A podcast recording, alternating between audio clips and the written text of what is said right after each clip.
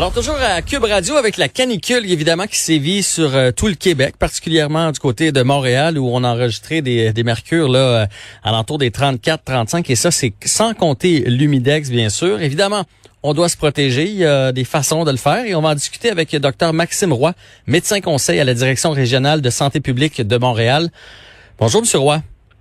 Bonjour. Merci d'avoir accepté notre notre invitation pour parler des chaleurs intenses. On dirait qu'on est un peu plus sensibilisé cette année avec euh, à cause du Covid. On a beaucoup parlé lors de la première canicule des CHSLD, des personnes âgées, des hôpitaux.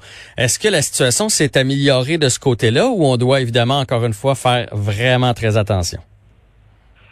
Euh, ben, la situation s'est améliorée. Euh, euh, comme population, on s'habitue euh, à la chaleur pendant un été, puis les vagues de chaleur qui arrivent plus tôt dans la saison sont toujours plus inquiétantes que celles qui arrivent plus tard. Fait que si c'est ça que vous voulez dire par rapport Mhm. à ce que la situation s'améliore, euh, ben, on peut dire qu'elle va toujours s'améliorer à mesure qu'on avance dans l'été. Euh, Est-ce que la situation s'améliore? Euh, je lis les, les journaux comme vous, le fait que j'ai vu qu'après la, la- la- le premier épisode du mois de mai, il y a des gens qui ont décidé qu'ils allaient euh, s'équiper d'un air climatisé cette année. Oui. Euh, Mais ce que je voulais dire, c'est donc- à, à propos des zones euh, de fraîcheur, là, entre autres, là, parce qu'au début, on pouvait pas déplacer les personnes âgées vers les zones froides. Là, maintenant, on peut le faire dans les CHSLD ou on peut toujours pas? Ben, la recommandation de santé publique euh, pour les CHSLD, c'est qu'il y ait euh, une, une- zone de fraîcheur ou une zone de, de répit, là, parce Mhm. que euh, les recommandations de santé publique, ben, c'est l'hydratation. faut boire, euh, faut boire euh, beaucoup d'eau. Euh, il faut aussi euh, limiter les efforts physiques, puis il faut essayer de passer quelques heures dans un endroit climatisé au frais. Puis la recommandation pour euh, euh, les CHSLD, c'est que c'est qu'il y ait un espace de fraîcheur là, où euh, les personnes peuvent se rafraîchir. Fait que ça, c'est la recommandation. Euh, c'est une recommandation là, qui doit être modulée par euh, la réalité COVID-19 qu'on a. Euh, donc, euh, euh, l'accès à un espace climatisé, ben, il faut qu'il respecte aussi euh, les règles de base là, qui sont euh, la distanciation. Ouais.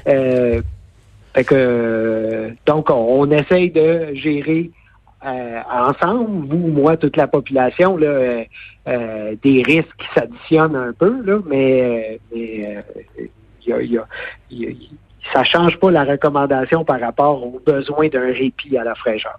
Je comprends. Puis ce qui est bon pour les CHSLD, c'est bon pour nous aussi. Vous venez d'en parler, c'est toute la population. Puis on a quand même une nouvelle réalité cette année.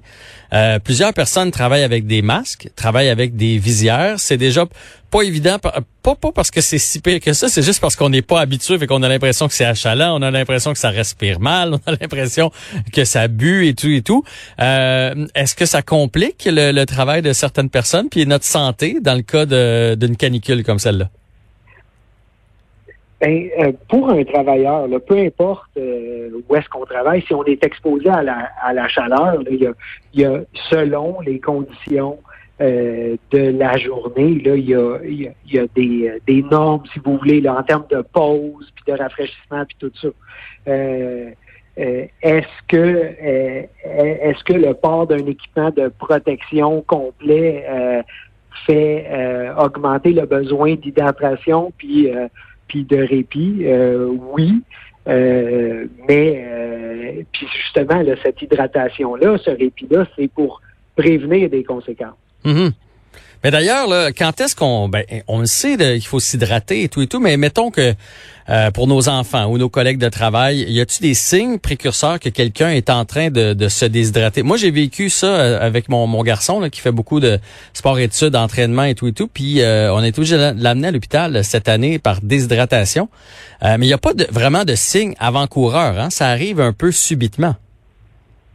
Ben, il y a des signes qu'on peut observer soi-même, puis il y a des signes que euh, euh, notre enfant euh, peut manifester. Là, euh, il y en a, mais ils sont pas nécessairement spécifiques. Là, c'est pas euh, c'est pas une lumière qui allume. Attention chaleur dans le tableau de bord. C'est donc, si on parle spécifiquement d'un enfant, ben il, il va vous dire, papa, j'ai mal à la tête, alors que on voit pas ça souvent. Donc, un, un mal de tête inhabituel, ben ça, ça peut être un signe de, de, de, de, de, de quelque chose qui se passe en lien avec la chaleur, euh, euh, mais euh, juste la demande de soif, de dire ben j'ai la bouche bien sèche, ben ça aussi c'est un signe. Puis on peut parler éventuellement, mais on le voit pas tout le temps avec notre enfant, surtout qu'il joue là, mais il me semble qu'il respire plus vite. Mm-hmm. Ben ça aussi là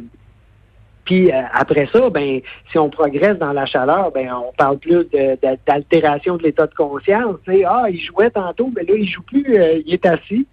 Euh, ben, ça peut être un signe aussi là, de, l'effet de la chaleur. Ouais. De toute façon, on boit jamais trop. Hein. Il n'y a pas de danger à trop boire. Fait que surtout en période de canicule. Ça, serait quoi la recommandation? C'est combien de litres d'eau en, temps de canicule comme ça?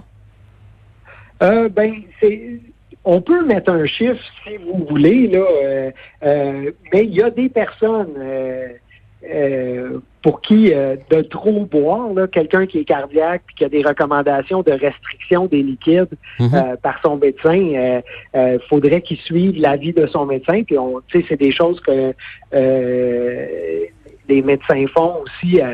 En, par prévention, de donner des instructions à leurs patients pour dire ben, attention s'il fait chaud, euh, euh, ben, tu peux boire euh, tant par jour. Pour la population générale, ben, on peut parler de 6 à 8 verres d'eau euh, par jour. Mais, mais l'essentiel, c'est pas attendre d'avoir soif pour boire de l'eau. OK. Fait qu'on boit, on boit, on boit. Particulièrement, j'imagine, son travail à l'extérieur. Travailleurs, euh, tu sais, j'en, ai vu là en m'en venant ici à la station là, des des, euh, des gens qui travaillaient sur les, chantiers de construction là, au gros soleil. Je pense aux de qui viennent d'ouvrir aussi aujourd'hui. Fait qu'on porte euh, doublement attention si on est travailleur à l'extérieur ou encore un enfant dans un de ou moniteur dans un de Oui, tout à fait. Puis on parle de boire de l'eau puis d'éviter euh, les boissons qui, ont beaucoup de caféine ou beaucoup de sucre parce que ça, ça a un effet déshydratant. Autrement dit, ça a l'effet contraire de ce qu'on voulait. Mm-hmm. Oui, ça, ça va nuire en bout de ligne. Fait que bref, la bonne nouvelle, c'est que ça devrait se terminer demain. À partir de mercredi, on, trouvait, on devrait retrouver des températures un peu plus normales. En fait, euh, on espère des nuits plus fraîches parce que la chaleur extrême, on définit ça comme euh, des températures maximales élevées, au-dessus de 33, puis des nuits qui restent chaudes, au-dessus de 20 degrés. Euh, un événement, un épisode de chaleur extrême, c'est trois jours comme ça. Mais c'est important pour la récupération de pouvoir refroidir son logement. Puis euh, on a besoin de nuits un peu plus fraîches, donc moins de 20 degrés. Fait que je pense que vous avez raison, là, euh, la nuit euh, du 23 au 24, ça va être la dernière. J'ai pas les j'ai le téléphone à l'oreille, fait que je peux pas regarder les prévisions, là, mais la dernière nuit chaude, mm-hmm. ça devrait être de, mardi à mercredi. Là. Mais ça, c'est sous réserve. Comme je vous dis, j'ai pas les ben c'est ce que c'est ce que moi j'ai vu. Euh, c'est ce que j'ai vu aussi à partir de, la nuit de la Saint-Jean, ça va refroidir un peu.